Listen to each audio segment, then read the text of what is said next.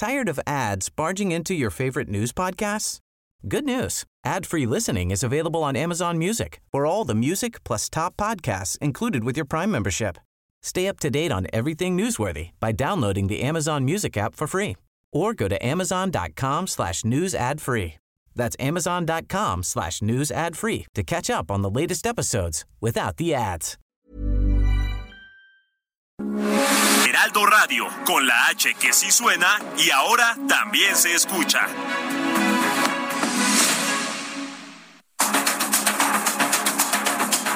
Los expertos se reúnen para debatir, desmenuzar a la noticia y a sus protagonistas. Esta es la mesa de opinión de El Heraldo de México y La Silla Rota. Bajo la conducción de Alfredo González Castro y Jorge Ramos por El Heraldo Radio. Iniciamos.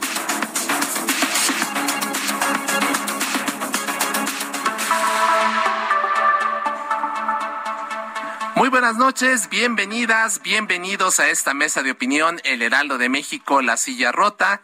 Transmitimos desde nuestras instalaciones en la Ciudad de México a través del 98.5 de su frecuencia modulada a todo, a todo el territorio nacional y el sur de Estados Unidos, gracias a la cadena nacional del Heraldo Radio.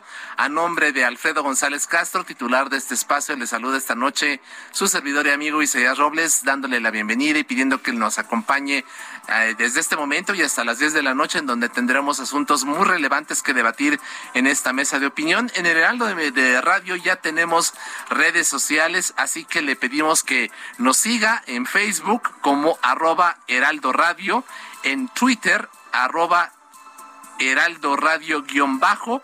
Los invitamos a ser parte de nuestra comunidad digital y por supuesto a ser parte del debate en esta mesa de opinión. Como cada miércoles saludo a mi colega y amigo Jorge Ramos, director editorial de La Silla Rota. Jorge, ¿qué tal? Bienvenido, muy buenas noches. Muy buenas noches, ¿qué tal? ¿Cómo están? Buenas noches Isaías, buenas noches al auditorio. Eh, bueno, pues entramos directamente en materia. Eh, dice que a las 14.20 horas de ayer, eh, martes 12 de julio, una balacera causó pánico entre decenas de personas y automovilistas en la zona de Topilejo, en la salida a Cuernavaca. ¿Qué sucedió? Vamos a escuchar esta nota que preparó nuestro equipo de redacción y producción en la voz de Gina Monroy. Omar García Harfuch, titular de la Secretaría de Seguridad Ciudadana de la Ciudad de México, informó que los 14 detenidos en el enfrentamiento en la carretera México-Cuernavaca no son secuestradores, sino miembros del crimen organizado de Sinaloa que se dedican al narcomenudeo y a generar violencia en la Ciudad de México. Sin embargo, en entrevista en estos micrófonos con Salvador García Soto, evitó confirmar si son parte de los Chapitos, grupo criminal comandado por Ovidio Guzmán. De los 14 detenidos, hay seis originarios de Sinaloa y, y, como bien mencionó usted, sí hay varias insignias que hacen alusión a un grupo eh, en Sinaloa. Por ejemplo, uno decía específicamente Cártel del Pacífico, el otro decía Cártel de Sinaloa. Señaló que aunque tenía cuatro personas secuestradas, no se trata de un grupo criminal que se dedique a esta actividad, sino al narcomenudeo, por lo que estaban buscando controlar esta zona de la Ciudad de México. Se dedicaban al narcomenudeo. Ahí tienen un, eh, precisamente en este inmueble hay como hay una, un cuarto donde tenían ya droga confeccionada para su venta y en efecto tenían privadas de la libertad a cuatro personas mismas que, que, la policía liberó. Hasta este momento obviamente están tratadas como, como víctimas. García Harfuch enfatizó que se trata de generadores de violencia, ya que poseían armamento de alto calibre como un Barrett 50. Omar García Harfuch indicó también que son cuatro los policías que resultaron lesionados tras el enfrentamiento de los cuales uno se encuentra en estado grave. Tenemos ahorita lamentablemente un compañero muy mal herido este, y los otros tres ya están ya están fuera de peligro, pero sí tenemos uno muy grave. De las personas secuestradas y las otras tres fueron privadas de su libertad la mañana de ayer.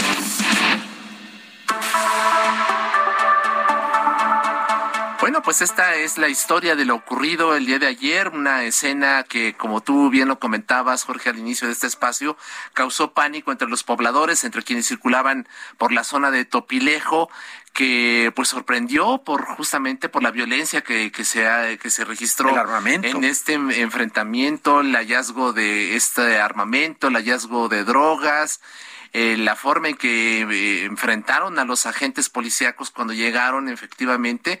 Entonces, bueno, pues ahí es un tema que acaparó incluso las primeras planas en los diarios el día de hoy y buena parte de la conversación pública. Así es. Y bueno, para, para hablar de este tema tenemos expertos en, en la línea telefónica. Damos la bienvenida a Ricardo Márquez Blas. Él es experto en temas de seguridad. Ricardo, muy buenas noches. Gracias por estar con nosotros. Jorge Isaías, muy buenas noches. Un gusto platicar y conversar con ustedes. Muy bien. Muchísimas gracias y también estará con nosotros, tenemos ahí un problemita con la comunicación, con Carlos Alberto Cruz Santiago, que eh, ya se va a enlazar en unos instantes más con nosotros en esta conversación para pues analizar qué es lo que está pasando. Y pues empezamos, empezamos con Ricardo Márquez eh, Blas. Eh, Ricardo, ¿qué se expresó ayer con los hechos de violencia en Topilejo? ¿La ciudad está bajo acecho de cárteles de la droga?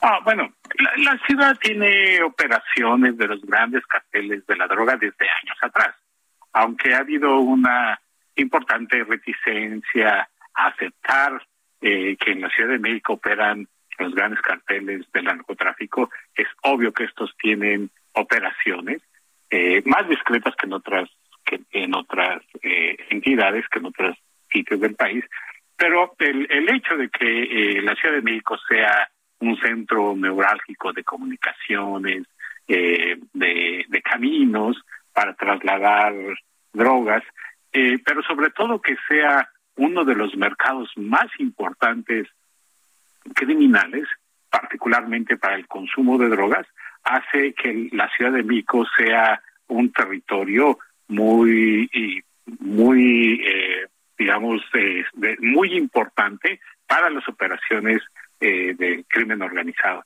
Entonces, eh, eh, claramente lo que vemos es una expresión de la presencia, no es que esté bajo acecho, es decir, no es que vayan llegando, es que están acá y están expandiendo sus actividades. Lo que vimos, quizá la principal, digamos, la, principal, el, el, mensaje, lo más importante de lo que vimos en Topilejo, es que es una expresión de el avance que han tenido los grupos del crimen organizado, no solamente en la Ciudad de México, sino en todo el país. Y lo que alcanzamos a ver, solamente lo que alcanzamos a ver, incluido Topilejo, es una pequeña fracción del el avance y la profundidad de la penetración que han tenido los cárteles del narcotráfico en todo el país. Es solamente una pequeña muestra porque desconocemos hasta dónde ha llegado la ampliación de las actividades y la penetración de estos carteles en la Ciudad de México. No tenemos claridad hasta dónde la profundidad que ha alcanzado la penetración de estas organizaciones criminales en la Ciudad de México y en general en todo el país. Así es, muchas gracias. Gracias a Ricardo Márquez Blas. Y bueno, ya le comentaba eh, Jorge Ramos, que estamos en espera de hacer eh, eh, contacto con Carlos Alberto Cruz Santiago, fundador de Cauces Ciudadanos. Se encuentra ya en la línea telefónica.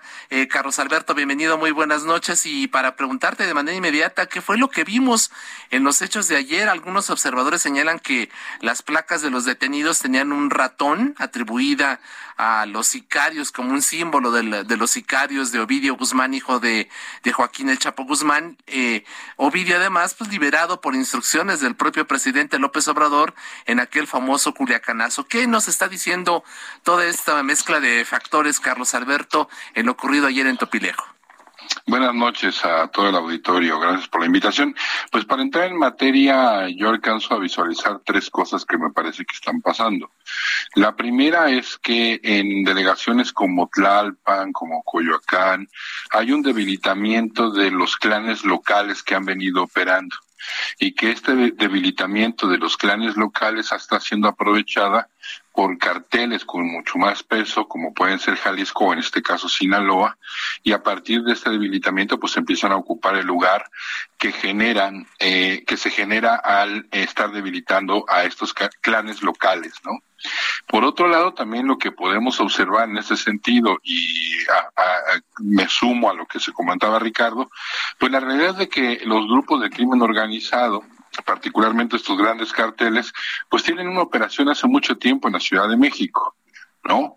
Eh, recuerdo que durante mucho tiempo el actual canciller, por ejemplo, negó la presencia de los carteles en la Ciudad de México y ese proceso de negación pues es el proceso que justamente hoy sigue detonando en diversos momentos en la Ciudad de México la confrontación. Y por último, y, no menos importante, también me parece que empezamos a ver una de una u otra forma, una actuación policial mucho más coordinada, mucho más pronta, y también una especie de reconciliación entre la corporación, su secretario y la función de los ciudadanos, ¿no? Porque los ciudadanos en ese sentido estuvieron denunciando lo que estaba pasando ahí. Entonces me parece que también son cosas que hay que voltear a ver en este fenómeno, porque al final de cuentas las y los ciudadanos son los que tienen la posibilidad de ser aquellos que generen la inteligencia que en muchos de los casos necesita eh, eh, las instituciones policiales para combatir a los grupos criminales. Así es, muchas gracias, eh, Carlos Alberto Cruz Santiago. Y, aprovechando, eh, Jorge, si me permites, esta respuesta de Carlos Alberto, eh, quisiera preguntarles a ambos. pareciera que en la Ciudad de México se está adoptando una política muy diferente de la del gobierno federal aquella política de abrazos, no balazos. Eh, hoy eh, escuchamos incluso en la nota del inicio, eh, García Harfuch, el secretario de Seguridad Ciudadana, pues le expresaba a Salvador García Soto que se está buscando justamente identificar a estos grupos que están generando violencia y no se les está tratando con, con abrazos, se les está enfrentando eh, justamente pues con el, el, uso de la fuerza que le da el Estado, eh, que le da la Constitución a, a, las, a, los, a las entidades para poder eh, eh hacer frente a ellos. ¿Qué, nos, ¿Qué nos dice justamente de esta, de esta aparente contradicción entre la política federal de abrazos no balazos y la política capitalina de enfrentar a los grupos criminales aún así eh, cuando con, el uso adecuado de la fuerza pues pero lo que permite la, la constitución ¿qué nos dices al respecto Ricardo Márquez Blas? Sí, hace tiempo que la Ciudad de México viene diferenciándose eh, digamos moderadamente de manera moderada de la política general de la, del gobierno federal que se sintetiza en la frase que ya todos conocemos de los abrazos no balazos. Y esta es una muestra de ese, de ese progresivo, de esa progresiva diferenciación que es, desde luego, y responde a la, lógica más pura eh, de el trabajo policial eficiente para detener a los delincuentes, para hacer frente a la delincuencia y llevarlos ante la justicia. Así es, muchas gracias. Así es. Y bueno, eh, ¿cómo lo ves tú, eh, eh, Carlos? ¿Sí, ¿Sí consideras que hay una, una diferenciación entre el gobierno local y el gobierno eh, federal o lo que vemos es que pues, en la Ciudad de México pues hay una hay un, una fuerza eh, grande de más de 90 mil policías en la Ciudad de México eh, ¿sí hay una diferencia? Sí, yo creo que sí hay una diferencia y es una diferencia sustantiva en términos de que en muchos momentos lo que vemos en diversos operativos es en donde los grupos criminales incluso logran eh, romper el cerco de la Guardia Nacional, de las fuerzas federales, a veces incluso se intercalan entre ellos diciéndoles que no va a haber problema, que bajen las armas, los presionan, Vemos en diversos momentos imágenes de cómo eh, la institución castrense es violentada justamente por los grupos criminales, no solamente en términos... Lo someten, entonces, eh, eh, lo que estamos observando entonces en la Ciudad de México es distinto. ¿no? Sí me parece que eh, la Ciudad de México en este momento se está distinguiendo de esa operación en términos incluso de entender que el operativo tiene que ser de una manera distinta, en donde lo primero que tienen que salvaguardar, pues de, de una u otra forma, es eh, la protección de las personas, pero también con mucha claridad, pues te tienen que llevar al arresto de aquellas personas que estén cometiendo el delito. Y ahí me parece que hay una, una acción sustantiva. Ahora, ¿cuál es la diferencia en este sentido con relación a las fuerzas, a la, a la policía? Bueno, en este caso tenemos cuatro policías heridos, es decir, pues también eso eh, nos da cuenta de cómo se eleva.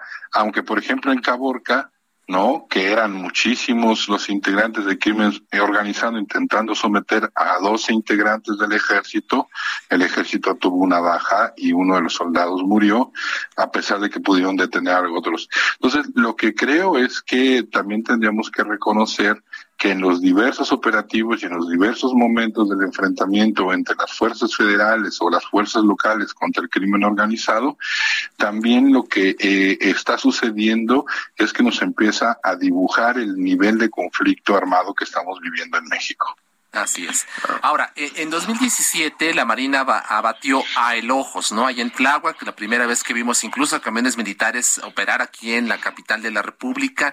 En mayo de ese mismo año también fue detenido Damaso López, el licenciado, quien coadyuvó a la primera fuga del Chapo de Puente Grande, Jalisco, allá en el año 2000. En junio de 2018, el narco arrojó cabezas humanas en plena Avenida de los Insurgentes y en junio del año de 2020 un comando intentó intentó asesinar a Omar García Harfuch, secretario de Seguridad Ciudadana. Todos estos hechos han ocurrido en gobiernos de la izquierda. ¿Qué le queda de ver justamente la izquierda a los chilangos en materia de seguridad? Y por otro lado, ¿estamos perdiendo la ciudad, la capital del país, ante estos grupos criminales eh, relacionados con el narco? ¿Qué dices al respecto, Carlos Alberto Cruz? Yo en ese sentido soy como muy claro colores, ¿no? El crimen organizado no tiene una mirada partidista, ellos operan con la intención total de obtener ganancias económicas. Entonces me parece que sí es importante eh, separar este, esta, esta mirada. Yo lo que creo es que habría que empezar a investigar ¿Por qué en estas delegaciones como Tláhuac, Mipalpa, Gustavo Amadero, Venustiano Carranza, Cuauhtémoc, hay una operación mucho más consolidada de diversos grupos criminales? Y empezar a revisar cuáles son los vínculos con las estructuras políticas de estas delegaciones, porque no hay forma de que un grupo criminal opere en la ciudad si no tiene vínculos políticos. Entonces sí me parece que es importante, o el desmantelamiento ¿no? Que se tiene que hacer de crimen organizado, pues no solamente es la intervención eh, eh, del gobierno desmantelándolos financieramente o intentando desmantelarlos, sino también empezar a hacer la investigación necesaria de quiénes son estos actores políticos que abren la puerta y que permiten que haya esta operación, porque me parece que desde ahí entonces podemos empezar ahora sí a consolidar un modelo de seguridad distinto al modelo de seguridad federal. Mira, y ojo con este tema de eh, revisar eh, estos eh, estas conexiones, estos canales de comunicación y de pues, franca convivencia, ¿no? Entre autoridades y, para que estos grupos puedan operar. ahora, Ricardo Márquez Blas, ¿es previsible que pudiera haber mayor violencia? Eh, ya vimos que en el caso de, del atentado a Omar García, pues usaron armas eh, muy, muy poderosas, claro, como estas Barrett, como esta Barrett que ayer eh, le encontraron a este grupo criminal. Ricardo Márquez, ¿crees que los narcos se van a atrever a usarlas? Pues aquí las tienen, las van a usar. Bueno, una cosa que es importante tener presente es que eh, la, presencia de las organizaciones del crimen organizado, particularmente de los dos carteles más importantes que hay en el país, del cártel Jalisco Nueva Generación y del cártel de Sinaloa, es una presencia consolidada. Esta presencia consolidada les da capacidades para poder llevar a cabo operaciones sofisticadas, de alta complejidad y de alta precisión. Eh, recordemos el, eh, que en el 2020, si no mal recuerdo, en enero, escaparon del reclusorio eh, del reclusorio sur tres reos, tres internos que eh, presuntamente pertenecían al, al cártel de Sinaloa. Y fue un escape absolutamente preciso, sofisticado, sin agredir, sin violencia, sin agredir a nada, a nadie, de tal manera tan sofisticado que la autoridad todavía no sabe en qué momento bajaron de la de la de, la ambulancia estos integrantes no saben qué punto de la ciudad a pesar de todas las cámaras que hay en la Ciudad de México la autoridad desconoce exactamente dónde fue que eh, que, bajaron de la de la ambulancia de la cual salieron del reclusorio. Y recordamos también el operativo que hubo de por parte del cártel de Jalisco eh, Nueva Generación, no solamente para atentar contra el secretario García Harfuch, sino también para asesinar, ejecutar a ciudadanos israelitas en eh, la Plaza Art, una, una plaza comercial importante de la Ciudad de México. Entonces, claramente, los cárteles de narcotráfico tienen una presencia importante que les da esta capacidad para poder llevar a cabo operaciones sofisticadas. Sin embargo, el comportamiento de los carteles en la Ciudad de México es distinto al comportamiento que tienen en otras partes del país, como en, Guanajuato, en Baja California, en Tamaulipas, eh, en, Jalisco, se comportan de manera distinta en la Ciudad de México. Eh, porque saben las repercusiones eh, que tendría que se comporte en la Ciudad de México y en, la autoridad sobre todo que se comportan de la misma manera que se comportan en la frontera con Michoacán y Jalisco, o de la misma manera como se comportan en Zacatecas, ¿no? Eh, ahí cabría esperar una, una acción mucho más contundente por parte de la autoridad y por precisamente por el impacto que tendría no solamente en la Ciudad de México, sino en todo el país, por ser la Ciudad de México, digamos, la capital del país. Pues claramente se comportan de manera distinta no ejercen la misma violencia que ejercen en otras zonas del país. Entonces, lo que cabe esperar es, digamos, este mismo comportamiento, eh, sí violento, pero mucho más moderado al que se registra en otras partes del país. Ahora, eh, justamente tomando estos casos de, estos estados que hemos visto en donde eh, pues hay escenas muy cruentas, muy violentas, como en Michoacán, en Tamaulipas, en Colima, eh, ¿Podrá la autoridad evitar que en la Ciudad de México veamos este tipo de escenas, eh, Carlos Alberto? Me parece que ya vivimos esas escenas de una u otra forma, ¿no? En la Ciudad de México. Es decir, ustedes hacían un recuento de los diversos enfrentamientos que ha habido. Hay que recordar que el operativo en el cual se intenta asesinar al eh, secretario de Seguridad es un operativo numeroso, con Barret, con armas de grueso calibre, con una cantidad de cartuchos utilizados, eh, con vehículos perfectamente acondicionados, etcétera, etcétera. Entonces yo creo que los atrevimientos ya están. El tema es que no se nos presentan con la frecuencia con la que se presentan en Michoacán en otros lados, pero la intensidad ya está en la Ciudad de México. Entonces, me parece que este es un momento en el cual habría que apuntar a cómo seguimos haciendo eh, o cómo se siguen haciendo las intervenciones, pero que también nos tiene que llevar no solamente a la detención, sino a cómo la inteligencia, la investigación que se realice, pues nos lleve antes o, lleve antes de las detenciones a que no se realicen estos actos. Esto es por un lado. Pero por otro lado, una vez que suceden estos hechos, me parece que es urgente que el gobierno de la ciudad, por ejemplo, en este instante, tendrían que generar una intervención social comunitaria para poderle comunicar a la comunidad que el Estado está presente. Es decir, en este instante que lograron la detención de esta célula y que generan el vacío de poder, la, detención de estas personas genera un vacío de poder, hay que aprovecharlo para que el Estado mexicano se apodere justamente de ese territorio, se apodere de esa zona y no permitir que otro grupo criminal sea que su zona me parece que eso es justamente lo que ha venido sucediendo y eso es lo que han venido haciendo los grupos del crimen organizado en la Ciudad de México y en muchos estados de la República, en donde cuando ven que un grupo criminal queda debilitado, si el Estado no toma ese poder, si el Estado no asume el poder político, el poder eh, común, eh, eh, lo que le da un peso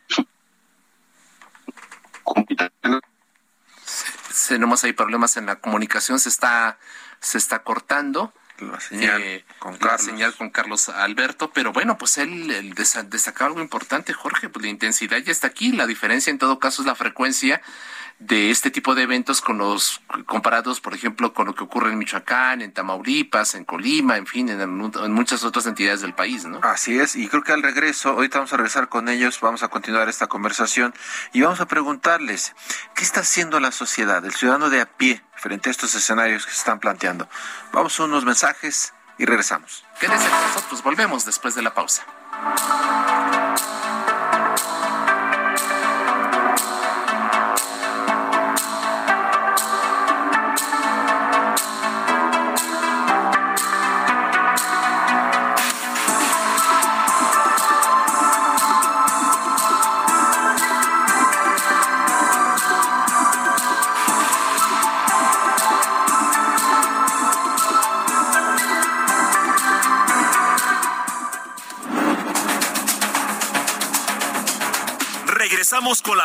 Y el debate después del corte. No se vaya.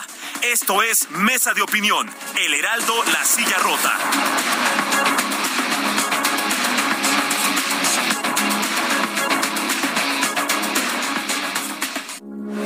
Heraldo Radio, con la H que sí suena y ahora también se escucha.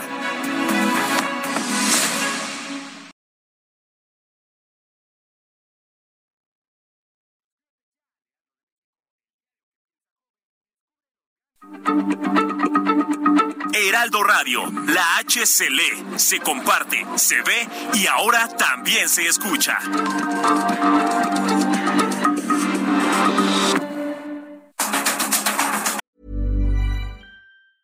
Tired of ads barging into your favorite news podcasts?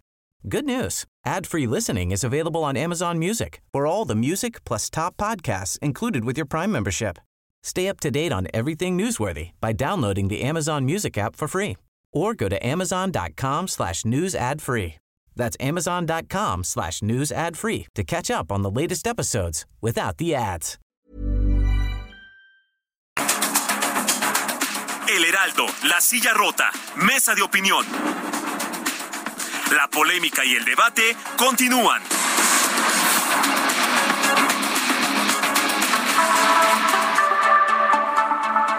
Regresamos a esta mesa de opinión, el Heraldo de México, la silla rota, son las nueve de la noche con 30 minutos. Le reiteramos que estamos transmitiendo totalmente en vivo desde la Ciudad de México, llegando a todo el territorio nacional y el sur de Estados Unidos, gracias a la cadena nacional del Heraldo Radio 98.5 de su frecuencia modulada. Y Jorge, continuamos con esta interesante plática sobre el tema de la violencia y cómo grupos del crimen organizado, células de los mismos, están ya operando prácticamente en la Ciudad de México y provocando hechos como los registrados ayer en Topilejo.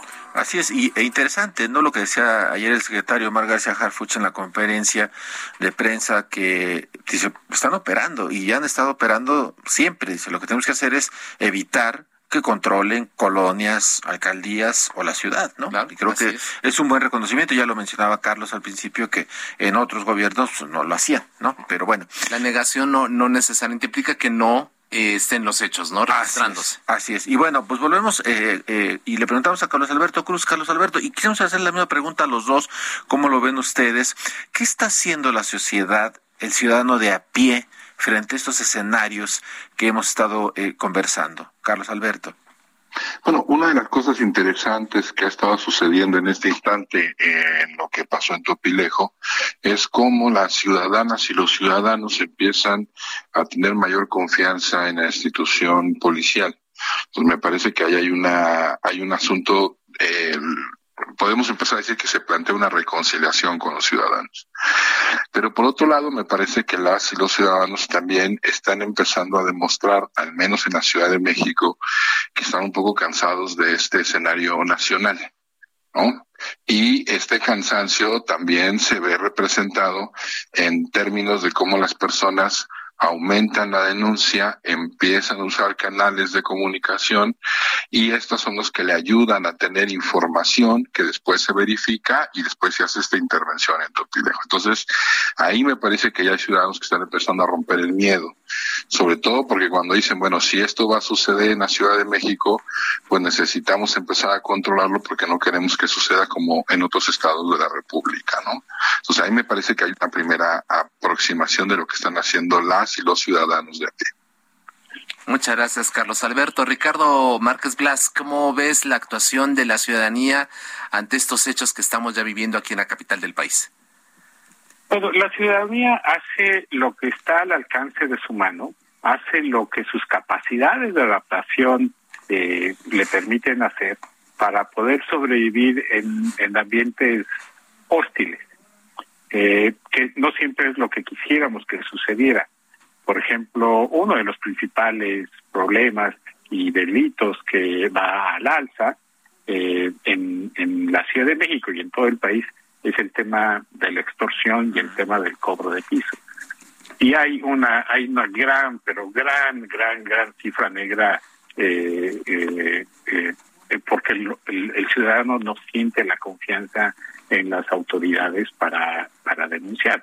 Incluso cuando el INEGI ha dado a conocer sus, sus encuestas de victimización y se estima la cifra negra, la cifra negra de eh, el último año en comparación con el anterior este se ha incrementado de manera eh, ligera pero hay hay un incremento que es un incremento marginal porque ya está en está digamos en, niveles muy altos. Nueve de cada diez delitos no no se no se denuncian. Y si seguimos la cadena digamos llegamos a niveles muy importantes de de, impunidad.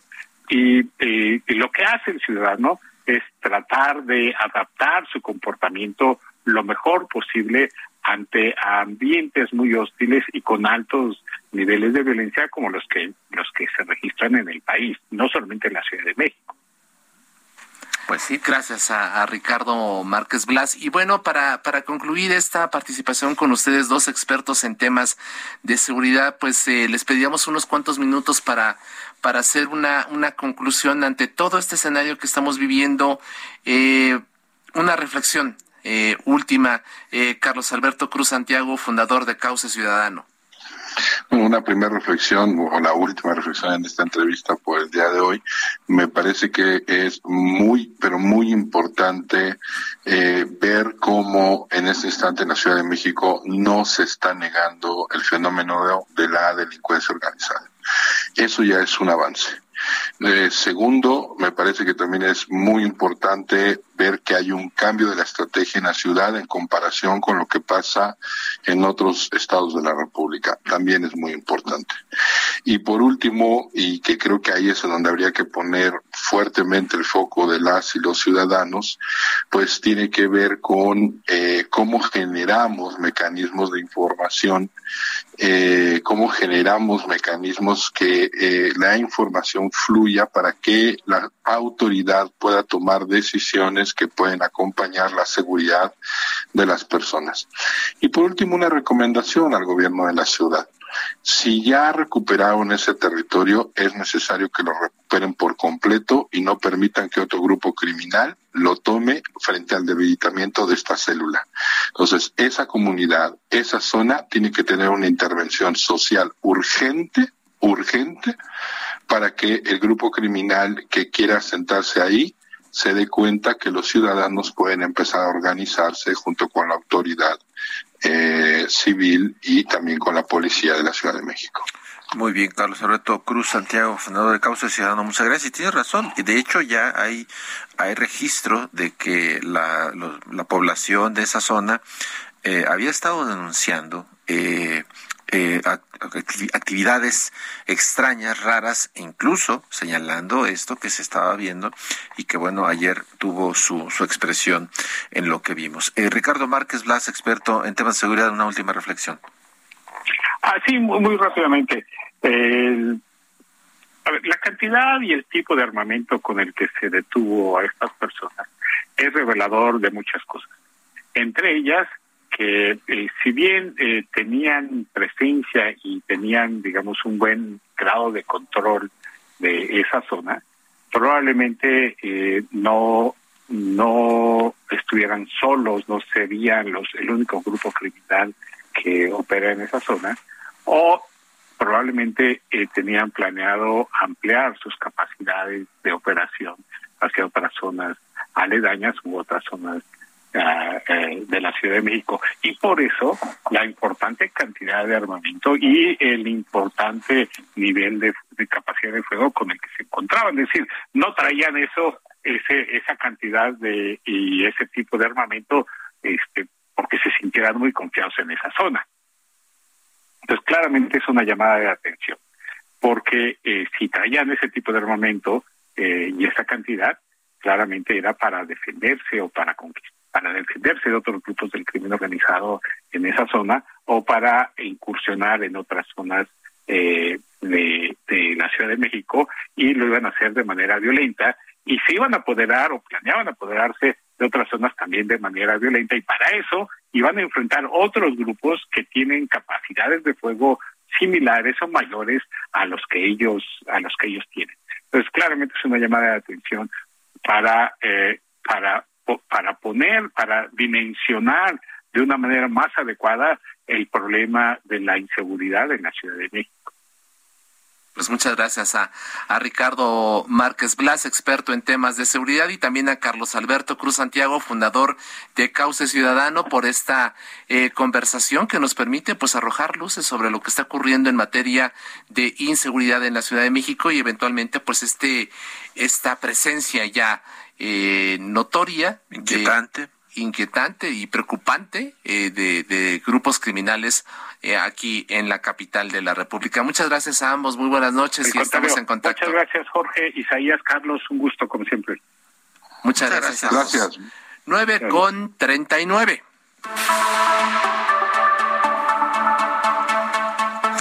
Bueno, pues eh, continuamos con esta mesa de opinión, el Heraldo de México, la silla rota. Y bueno, fíjese que eh, vamos a platicar, tenemos en la línea, le damos la bienvenida a Tomás Pliego, presidente de Morena en la Ciudad de México. Tomás, muy buenas noches, bienvenido. Muy buenas noches, gracias. Pues nada, eh, eh, comentar contigo, cuéntanos eh, qué se traen con una movilización en la Ciudad de México de muchos liderazgos, hacia dónde apuntan, qué órganos están integrando, entiendo que en toda la República, pero platícanos en el caso de la Ciudad de México, qué es qué está pasando. Bueno, está ya publicada la convocatoria al tercer Congreso Nacional Ordinario de Morena en el que van a ser eh, electos los congresistas, las y los congresistas que van a conformar el Congreso Nacional de Morena, del cual va a ser electo el Consejo Nacional y el mismo que va a elegir al nuevo Comité Ejecutivo Nacional. Y lo mismo a nivel de las 32 entidades. Estos congresistas nacionales son a su vez congresistas estatales y ellos van a elegir el día 6 de agosto al nuevo Comité Ejecutivo Estatal de Morena en la Ciudad de México. Se trata de llevar a cabo en una primera etapa o en el primer paso 24 congresos distritales el sábado 30 de este mes. En estos congresos distritales, son 24, porque son 24 distritos federales, exactamente, pues pueden participar todos aquellos ciudadanos que quieran hacerlo con su credencial de elector. Esto implica afiliarse a Morena y en ese mismo momento renunciar a la afiliación a cualquier otro partido. Pero aquí la característica particular que por primera vez eh, lleva a cabo Morena es que están abiertas las puertas. Cualquier ciudadana o ciudadano puede participar. Esto marca la diferencia porque ningún partido le abre las puertas así a la ciudadanía. Y en el caso nuestro lo estamos haciendo eh, en esta ocasión, en este rumbo a este tercer congreso. En cada congreso, en cada asamblea distrital van a ser electas cinco mujeres y cinco hombres, diez ciudadanas y diez ciudadanos que van a conformar junto con el resto de los electos el Congreso de la Ciudad de México integrado por 240 personas 120 mujeres y 120 hombres. Estamos preparándonos muy bien. La logística, lo que implica recibir a las personas que asistan con su credencial de lector, fluya la fila, que no haya este eh, aglomeraciones, que fluya la votación, que no haya inconformidades, que haya orden, pues esto implica todo un trabajo de logística, de planeación para recibir a los ciudadanos que asistan, sean 100, sean 500, sean 1000, sean 2000, sean 3000, sean 5000, los que asistan y participen. Son bienvenidas y bienvenidos todos aquellos ciudadanos que quieran integrarse a Moreno. Así es. Eh, Tomás, eh, Tomás Pliego te saluda Isaías Robles, muy buenas noches.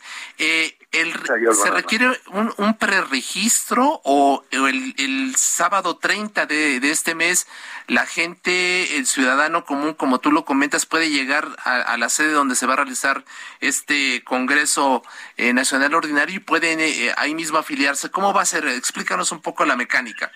Eh, es muy importante tu pregunta. Mira, los ciudadanos pueden participar en dos niveles. Uno, el ciudadano que solamente quiere ir a afiliarse a Morena y votar por alguno de los candidatos o candidatas, o el ciudadano que quiere ser votado, además de votar. Eso implica que se tiene que registrar. La fecha límite para ese registro es este viernes. Ah, pues ya está. Entonces, e, el quienes se registren van a ser evaluados por la Comisión Nacional de Elecciones la Comisión Nacional de Elecciones va a decidir de los registros que se han hecho quienes cumplen con los requisitos para poder ser votados, además de poder votar. Esto va a darse a conocer por ahí del día 22 de julio y entonces ya sabremos quiénes son las y los candidatos en los 24 distritos. Esos son los dos niveles o categorías en las que pueden participar los ciudadanos que tengan la intención de eh, integrarse a Morena. Dos dudas. Una, eh, ¿saben cuántas personas se han registrado, se han acercado? Y dos, ¿a qué tienen derecho? Es decir, ellos, ¿qué decisión pueden tomar eh, dentro de, de, Morena? Bueno, se han registrado, de acuerdo a los datos que tenemos aproximadamente eh, unos cinco mil, seis mil personas. Estamos hablando de un promedio como de 50 personas por distrito, si no me equivoco. Este, eh, números más, números más. menos, sí, sí. Eh, sabremos el registro final el viernes, pero después viene eh, la revisión. y un requisito fundamental es demostrar que son simpatizantes, participantes, afines a Morena. Por ejemplo, alguien que fue candidato a otro por otro partido en el proceso electoral del año pasado, pues no puede aspirar eh, eh, a ser integrante de Morena y mucho menos a ser eh, congresista de Morena.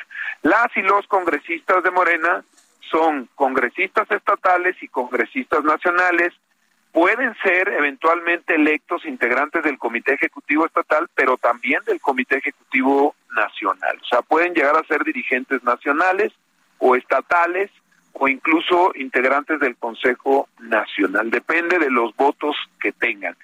Sí, eh, vamos a tener mucho cuidado. No están convocados aquellos que eh, eh, practican la participación corporativa, este, eh, mediante dádivas o a, través de la oferta de dádivas o de despensas este, eh, o de dinero, eso no, no están eh, invitados aquellos que recurren a ese tipo de prácticas. Están invitadas las ciudadanas y ciudadanos que por amor a la camiseta de mutuo propio voluntariamente quieren participar. Así es. Eh, Tomás, además de los ciudadanos a los cuales tú estás convocando libremente para poder afiliarse a Morena y ser parte de este proceso, veremos también a personajes que quizás hoy no estén tan en la en la palestra pública, en la, eh, pero que digamos, pues de una u otra manera han hecho trabajo previo. Habrá resurrecciones de emisarios del pasado. ¿Qué nos puedes tú decir? Porque por ahí dicen que va a haber resurrecciones, ¿eh? bueno, este, Morena es la principal fuerza política en el país. Morena es la principal fuerza política en la Ciudad de México. Es, está en crecimiento permanente. No es un partido que esté prácticamente apagándose. Este, como sucede, por ejemplo, con el PRD. Este, Morena es un partido con mucha vitalidad, con mucha fuerza y entonces, pues es lógico que todos aquellos que tienen interés en participar políticamente, pues van a querer integrarse a Morena. Eh, y vamos nosotros eh, a tener mucho cuidado porque todas y todos los ciudadanos que quieran participar, bienvenidos, sean cientos o sean miles, ¿sí? O sean millones, este, porque puede haber una sorpresa y al final puede haber un registro y una participación muy alta, muy elevada.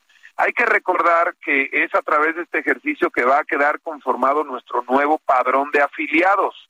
Actualmente ah, hay un conflicto con nuestro padrón en el INE, también es una de las razones por las cuales decidimos hacer así el Congreso, porque va a quedar, repito, definido clara y puntualmente nuestro padrón electoral, que puede ser con toda seguridad este, de más de un millón de personas a nivel nacional. Igual me quedo corto y es dos, tres y hasta cuatro millones de personas, lo cual habla de la fuerza y la vitalidad de Morena.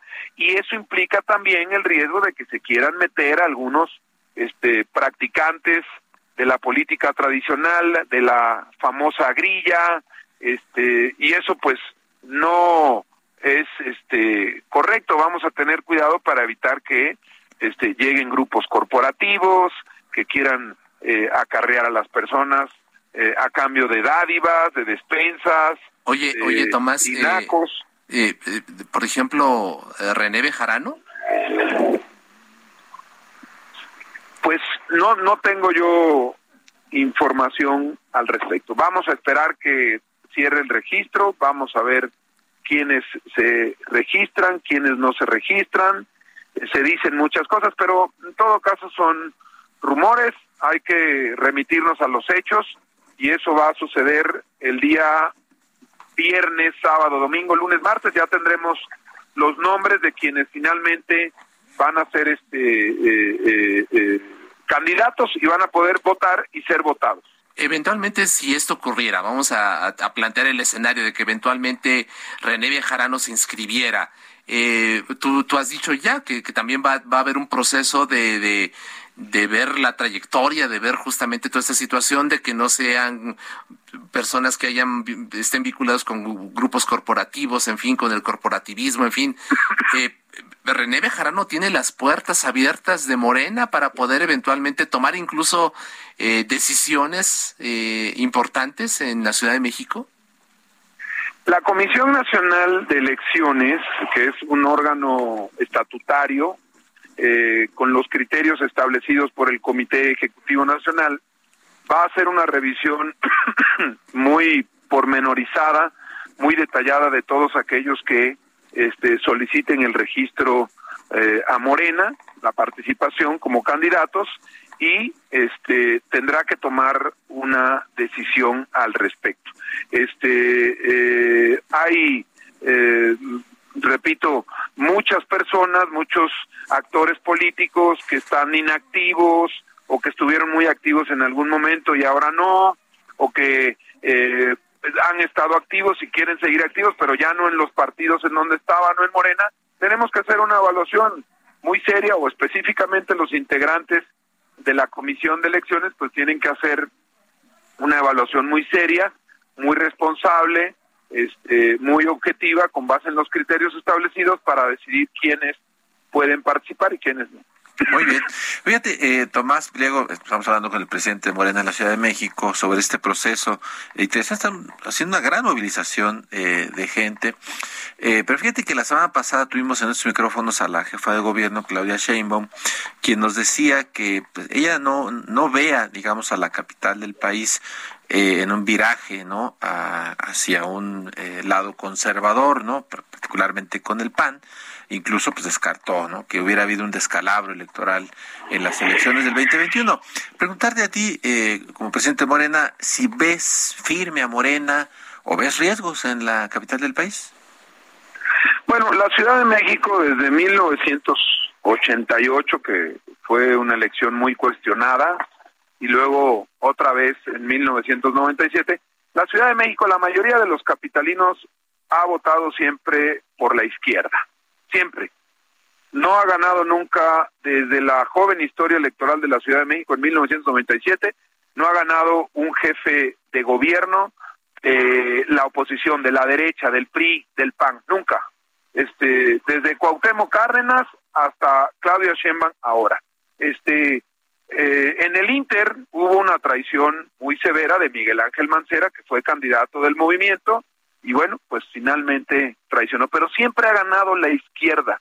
En, en los distintos trienios hemos ganado o no algunas alcaldías, como por ejemplo Miguel Hidalgo, pero la mayoría de los capitalinos, y de acuerdo a las encuestas que han estado saliendo últimamente, Morena es el partido que mayor fuerza, aprobación y aceptación tiene de la ciudadanía.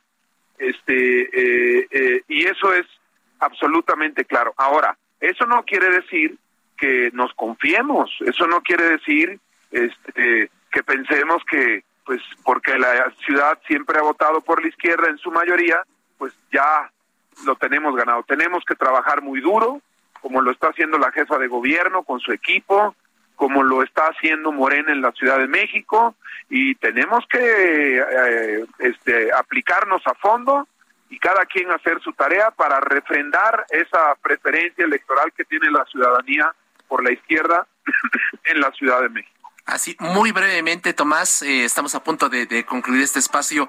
Eh, ¿Nombres para la jefatura de gobierno? ¿A quiénes ves? Bueno, yo como, como eh, responsable, como dirigente de Morena en la Ciudad de México, no debo hablar de eso porque este, ha habido mucha disciplina en la capital y quienes aspiran, que son varios, este, han mantenido el silencio de rigor y en su momento pues ya eh, se tendrá que hablar de nombres y entonces pues ya estaremos en otra etapa. Pero en esta, ah, pues, yo reconozco y agradezco la disciplina de quienes aspiran. Claro. Gracias, Tomás, presidente de Morena, aquí en México. Muchas gracias. Gracias, buenas noches, a sus órdenes. Y gracias a quienes hacen posible este esfuerzo. Alberto García en la producción, Gina Monroy en información, Emanuel Bárcenas en los controles técnicos, Gustavo Martínez en ingeniería. Los esperamos el próximo miércoles, 9 de la noche y el martes en la mesa de opinión a fuego lento. Descanse. Muy buenas noches. Gracias, Jorge. Gracias. No se les olvide ser felices. Usen cubrebocas. Quédese en las frecuencias de El Heraldo Radio.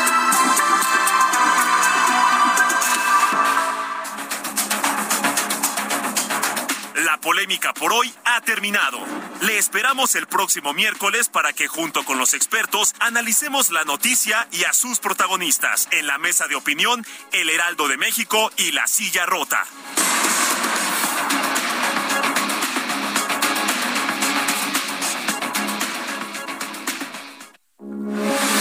Heraldo Radio 98.5 FM, una estación de Heraldo Media Group. Transmitiendo desde Avenida Insurgente Sur 1271, Torre Carrache, con 100.000 watts de potencia radiada. Heraldo Radio, la H que sí suena y ahora también se escucha. ¿Tired of ads barging into your favorite news podcasts? Good news. Ad-free listening is available on Amazon Music for all the music plus top podcasts included with your Prime membership. Stay up to date on everything newsworthy by downloading the Amazon Music app for free or go to amazon.com slash news ad free. That's amazon.com slash news ad free to catch up on the latest episodes without the ads.